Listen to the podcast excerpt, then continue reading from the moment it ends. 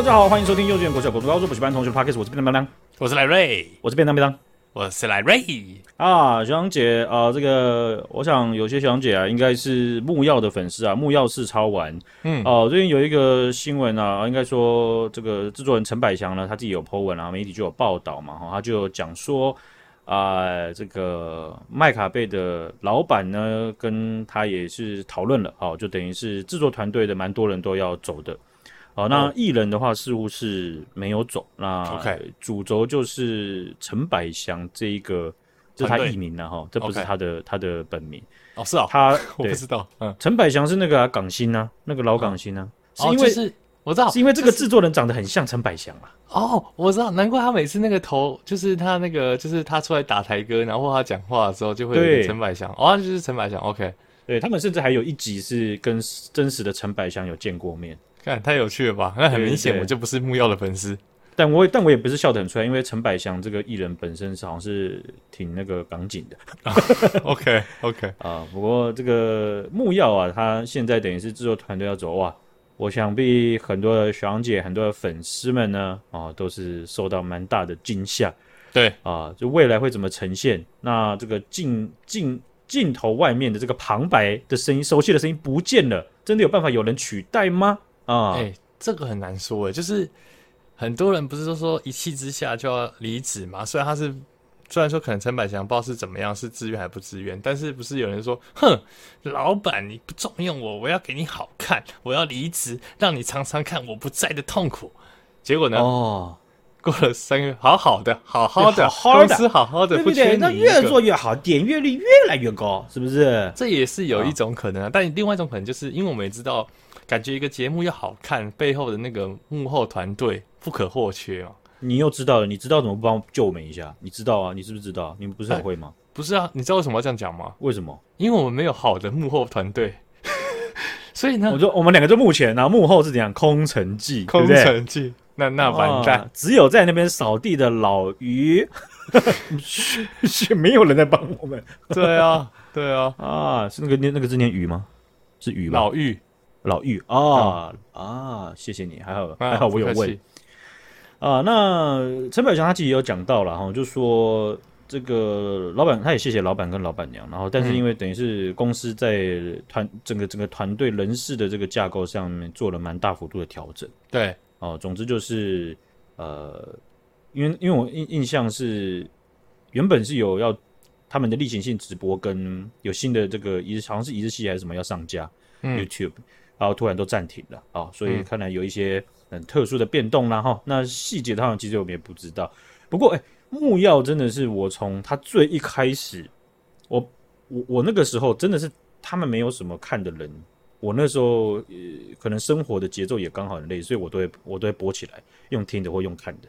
哦，是哦，所以你是很喜欢木曜的人，你算是铁粉吗？现在的木曜跟当时的木曜也差蛮多的。你那你算是当时的木曜的铁粉吗？也不算铁粉，真的不算铁粉。我只是觉得。就是看我只是觉得很喜欢听台智源在那边讲一些呃一般的节目形态不会讲的事情。我讲的意思是说，好比说他，你看他以前不是在那种全全民最大还是什么全民大闷锅吗？对对对不对？然后他就很不爽啊，他就在讲，就是说，诶，有一次直播的时候，然后他就在，因为他觉得网络节目嘛，他没没什么关系，他就讲，对，他就讲说他不能接受说现在台湾这个这样民主国家，他竟然竟然这样子。因为全民最大党当时他是在他们那个类型的节目当中收视率排第一的，对，哦，然后但是照邰智源的说法是有政治的高层可能是这样子把这个节目在当红的时候竟然把它收掉，对，哦，所以他就觉得说为什么这这都不可能嘛，对不对？这这这个他们去嘲笑。你说民进党，他们也会去嘲笑共产党，也会去嘲笑国民党。对，哦，他就就是一个政治嘲笑，一个戏虐的一个一个节目，像舞台剧的节目嘛，对，对不对？对对，对啊，他就觉得不能不能接受啊。哦，说这这哦，哇，哎，这个在他一般节目或是什么媒体在问他，绝对不会讲，对不对？但他就很觉得网络节目没差。对啊，网络节目可能也没怎么看，他就讲。所以那时候我就很喜欢去看一下。他们又要讲什么这样子哦？所以你是因为台资源这个人，然后去注意到这个节目，然后开始收看。对啊，中间他们也是一直在找啊，这些主持人啊，到底谁谁要当固定班底啊？对，有找一些有找一些呃，大家可能不是不不太认识的人啊，男男女女都有，然后也有找到后来像大根，嗯，哦、呃，但是大根他，我想他通告应该也蛮蛮多的，好、哦，所以他选择也没有要在木曜4超人这边继续当主持，或是他们没有谈的很呃有交集这样子。总之，现在这种什么六大金刚的这种形态，到后面啊，竟然哇投下震撼弹哦，制作团队很多人都。都都都离开了，这样子。OK，那对于你来说，你觉得你看到这样的新闻，你有什么想法？你到现在应该这样说，你像平、嗯、平常下班，你看到这个节目，你还会看吗？会点开来看吗？嗯、呃，我现在其实比较少看。哦，对，就是比较像是以以以前比较像是说，会要吃饭吃比较长的时候 才会才会去看。哦，对，但是现在的你看，我光遛狗就。而且我确实是随着生活形形态在变，那个看的节目也会变。对啊，我想，所以是像我们一开始在录，可能就是五十几集、一百集的时候，我相信有些学长姐在在那个时候跟现在的生活也有不一样。有些人那个时候还没有，可能刚毕业，对不对？到现在他们已经工作了，哦，或者是诶，当学生的时候，他们可能只只是加点。你现在工作说哦哇，例行性的时候上班，或是。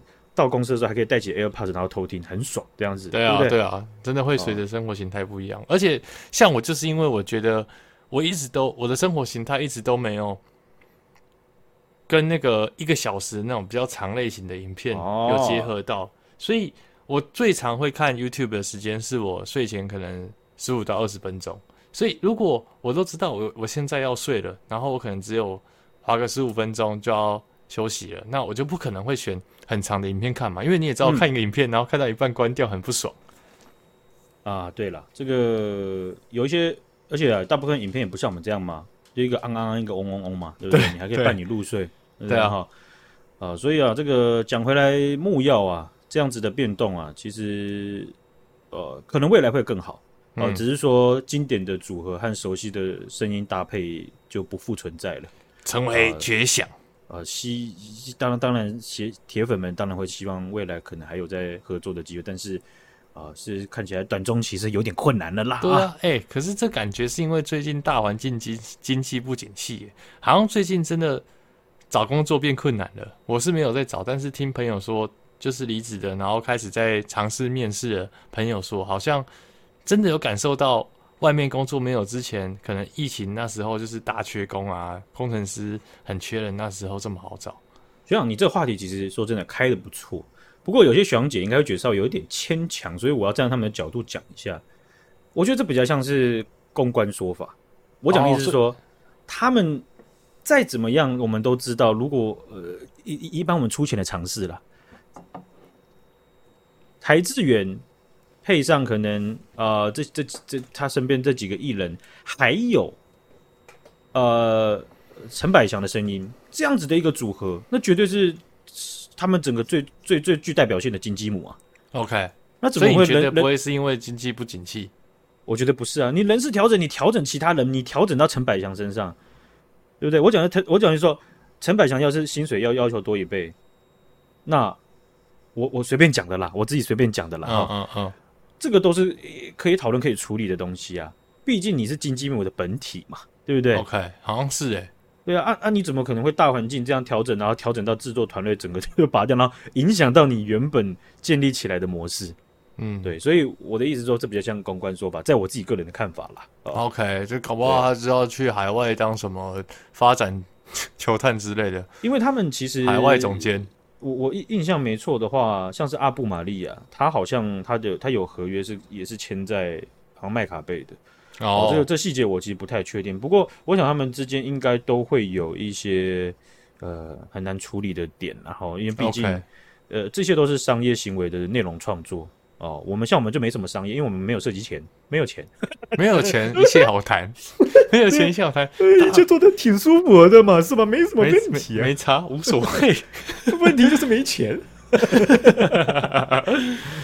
啊，所以啊，我们这个呃，很保保持我们的真我啊，对不对？你钱砸下来之后，我们就会开始，对不对？温良恭俭让了啊，三跪九叩都给你做出来了，没错，好像没有什么钱来是不可以的。好，我们来看一下那种人性上最最真挚的这种新闻了哈。台东是在七月九号的时候发生一件事情呢，嗯、有一位张姓凶嫌呢，啊，好，他就在这个路上，哦，他就当街就跟一个女子对到眼了。哎、欸，看一开始听到凶嫌，然后你说是一个温馨真挚的故事，然后你一开头就来台东有个凶嫌，我就哦呦，哎，interesting，你，这个、你这是怎么样？涉世未深还是怎么样？还是你平常过过日子过惯了，听到凶嫌就啊就不行了，是不是？啊，来，您请继续，我看要怎么后面的故事怎么发展啊？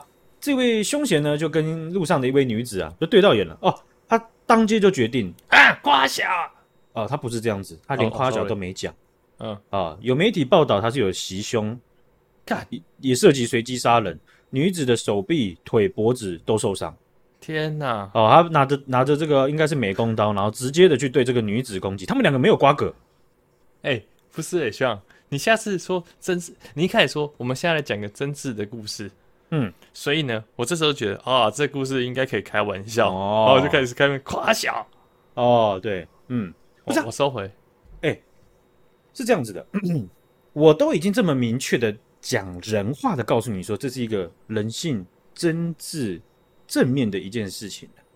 我在前情提要的时候，你打断我七七四十九次，然后怪我就说：“哎、欸，学长不是啊，呃，你那个不要讲、这个、对啊，你怎么？你你要不要让我讲？行不行？是不是？我这一大段，咱们。”咱们这一大段，我这样子，你我才讲这么第一段，你就给我打断两次，我怎么弄？好，那我就 我就来看到这样子的这个事件呢、啊，他这样攻击下去的这个过程当中呢，有一位在这个台东的这个调查局的据点担任司机的一个徐阿伯，哦，这个徐阿伯呢，他当时载了他的两个儿子，大汉好车，跟细汉好车。开着车啊，就路过，路过，他们就看到，哎，这个女子被攻击了，不对了，他们呢，这个发现该怎么办呢？像是你该怎么办？哎，他台东他们是在一个很乡下的地方吗？还是那其实是一个很热闹的地方？我只是在想说，他怎么这么大胆？如果比较像是交流道那边啊，比较像是交流道有槟榔摊那边，好不好？还蛮硬的，敢这样用啊？如果是我的话。打电话报警啊！啊，如果先看一下那个凶嫌，他那个那个在玩那种以前天堂 online，他那个 A 玩家砍 B 玩家是噔噔噔呼呼呼，已经在受伤，你还没喂嘿对嘿呃这个路口呃阿阿美槟榔对对对嘿绿色灯那个嘿嗯你说继续说嘿我在听嗯我要先看一下我的弟弟有没有看照很好，来弟弟来来来啊那个背靠背靠后面对对对好不要动哦嗯好。来九十七公斤，OK，来我们下车，然后 来来大叫，可以大叫，可以大叫，喂，干嘛？好了，我给你条件了，你短大汉好些，跟细汉好些，都是一百八十公分。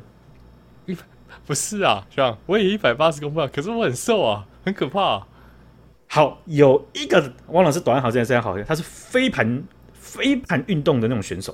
我、哦、那感觉很重，那就那种丢出去，那啾啾啾啾啾啾啾啾，然后就接住的那种，赶快冲过去阻止他，赶、快冲，你就决定下车跟他拼了，对不对？对对，这个这不能见死不救，而且人家是一个女性，在身体上已经有目测可及的这个物理上的弱势了，不能的不能接受，而且已经攻击人，对不对？好，你下的这个决定没有跟他们有差别，而且他们差别就是 很直接的就下来，没有在那边量体重的啦，没有在那边看身高的，不是啊，他们兄弟啊，他们知道彼此有几斤两重啊，你弟几公分？一七五啊，一七几公斤？我你说我，对，我说你们你他，我不确定的。你看对不对？即便你们都是尖叫鸡的那种身材，你也没有什么把握，对不对？不是啊，哎、欸，你这样讲，如果我跟你哥出去，哎、欸，我跟你哥出去，我一定冲出去啊！嗯、白痴哦、喔，你哥那么壮，那么大只，我哥，我哥就是黑熊学院的那只熊。看你哥是那个可以用金币钩直接把它刮在地上那种哎，讲这样，哎也是啊，我们一不需要思考这个问题啊，对不对？就直接下车了。你无法，你不用思考啊，你从小就看他长大，而且你也那么大只。我以前以前小时候的时候，所有的师长们都说，我的我的呃，我哥是我的两倍。真的、啊，全全部都是两倍。现在不是，现在已经是同一倍了。他他现在已经瘦下来了。对，现在反而你快要超越他了。对，我现在看，哎，我现在看变前导车了。哦，那在这个呃随机伤人的这个事件发生的时候啊，嗯，他们就直接下车哦。这位呃徐亚贝呢，他直接把车停下来，疯狂对着这个凶险的按喇叭，叭叭叭叭叭叭叭这样子啊，然后他们三个就赶快下车。当时他们其实都很害怕，非常紧张。好，但是这个呢，凶险他看到他们三个下来的时候，哦，他也是有点害怕，往后退了几步，手上就拿着这个美工刀对着他们。然后结果这个呃弟弟呢，就差一点被绊倒在槟榔摊前面的那个人行道，哥哥就赶快扶他。好，大家大家就很踉跄的上了舞台，准备要开始短兵相接的对决，大家也不知道该怎么对决。没错，但是这个商人。呃，救人的决定啊，是已经下下去了，然后大家都下车了。两兄弟的身高一百八十几公分啊，哥哥是飞盘高手，两个人体格在这个情况下可以占尽了这个可以说是占尽了优势啊，只是手上没有拿武器啊。哦，那怎么办呢？对不对？他们一看，哎，这个凶险手上有美工刀，所以呢，他们这个应该是大哥下车的时候，直接拿起车上的汤勺。汤勺哦，就那种汤勺蛮长，便当店那种很大的汤勺，那比较长，一寸。俗话说得好，武器一寸长，一寸强，对，比美工刀强嘛，对不对？对，前面还有一个防止不小心把别人打死，害自己会背刑责的一个弧度，对不对？OK，然后还在那个汤勺外面包垫了两层衣服，还有蛋花汤的海苔。哦，那这个弟弟呢？他你说你拿汤勺，那我怎么办呢？他就直接拿起这个女生的小行李箱，把行李箱整个举起来，变成一个武器。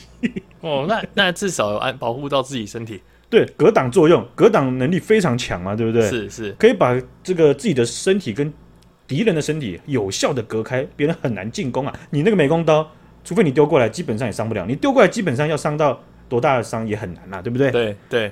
啊，那这个他们就有人拿汤勺，有人拿行李箱，那还去还去抢了那个爸爸拿什么？应该是爸爸还是哥？我看那影片看不太懂，反正他们里面其中有个人可能是爸爸，他就去抢了那个槟榔摊的电风扇，把那个工业用电风扇直接拆起来了，直接拿打来当武器。这个比较凶，这个父子党厉害了。你看我刚刚一问你学长你会做什么？你还没有，我可能会。我我想，那那里是哪里？还在那边？问题是，他们就冲下去了啦，而且已经在想办法找武器了啦。不是，他拿电风扇要干嘛？他要赶快把电风扇外壳拆掉，里面那风扇像什么？鞋梯子、哦、飞盘、飞盘哦！赶快给大哥！啪、呃！啪！嗯，直接往敌人那边丢过去，大哥就飞过去，然后一个肘击这样，bang 这样。对啊，游戏结束，游戏结束。哦，所以我我觉得啊，哇，这个他们呢、啊。